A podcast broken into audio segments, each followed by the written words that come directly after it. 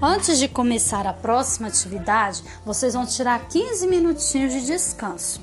Peça a mamãe ou adulto que estiver ao seu lado que marque 15 minutos no relógio. Esses 15 minutos serão seus 15 minutos de descanso, de recreio, certo? Dê uma pausa no áudio para você ter esse descanso. Agora que você já descansou, nós vamos começar as atividades da página 65 de História. História dos espaços públicos. Você sabe o nome da rua que você mora? E o nome do seu bairro e da sua escola? Você sabe por que esses lugares receberam esses nomes?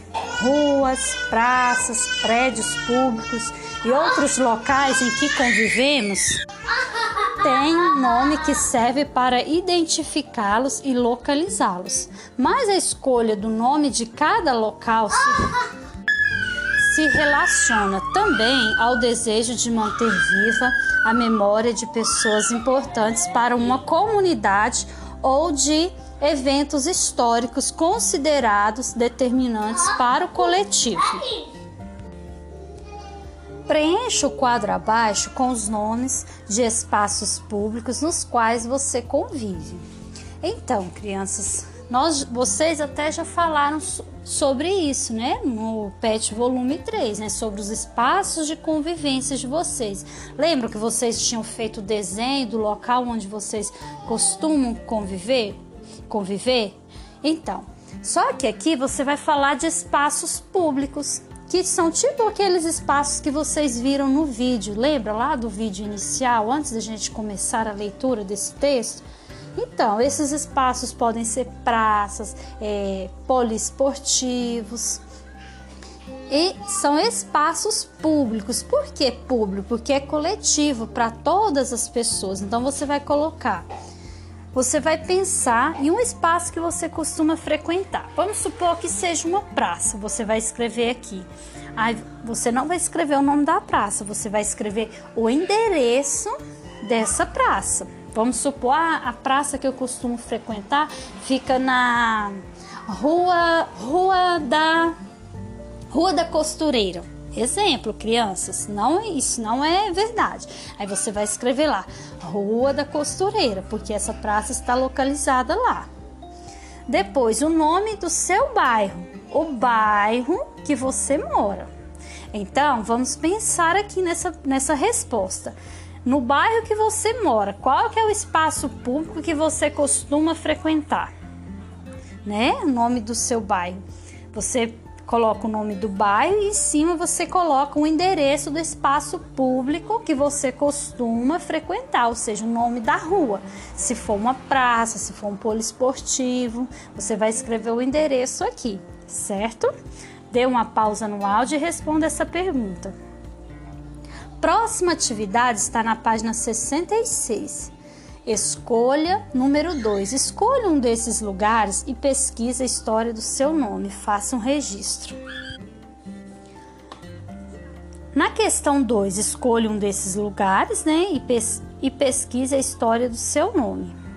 Faça um registro. Nessa questão, crianças, olha só.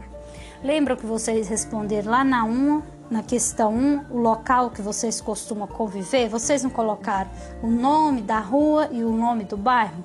Agora você vai pesquisar o porquê que esse, que esse local que você frequenta, que está localizado nesta rua, por que, que essa rua, por que, que tem esse nome? Por que, que recebeu esse nome? Ó, pesquisa a história do seu nome vocês vão ver, vocês podem pesquisar por que que essa, vamos supor que você tenha escolhido uma praça.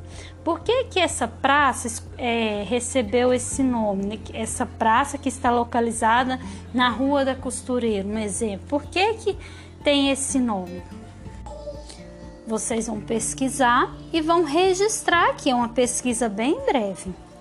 Essa pesquisa você pode, você pode pesquisar no Google. Peça um adulto para te orientar na pesquisa sobre essa atividade, tá bom?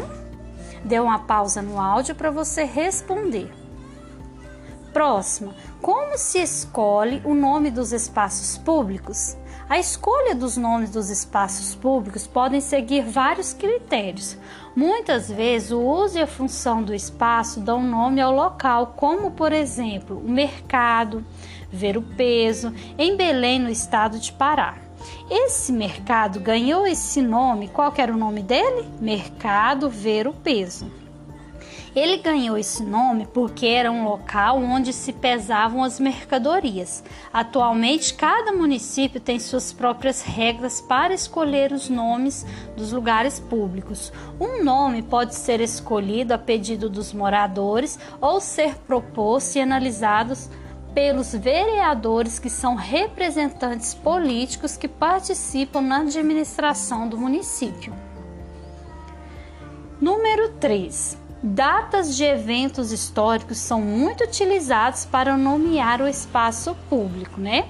Então, nesse texto, né, falou como que é a escolha do nome dos espaços públicos, né? Agora, vamos fazer atividades sobre isso, ó. Observe a imagem abaixo. Estão vendo essa imagem aí, crianças?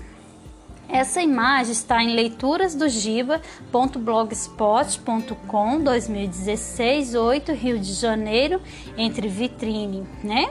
Esse, observem bem essa imagem. Essa imagem, olha, Praça 15 de Novembro. Você imagina o porquê desse nome? Por que será, crianças, que essa praça recebeu esse nome, 15 de Novembro? Faça uma pesquisa sobre o que essa data revela sobre a história do Brasil e registre.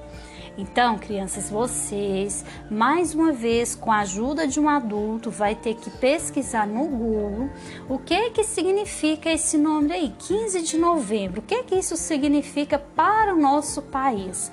O país que nós moramos se chama Brasil. O que que representa a data 15 de novembro para o nosso país?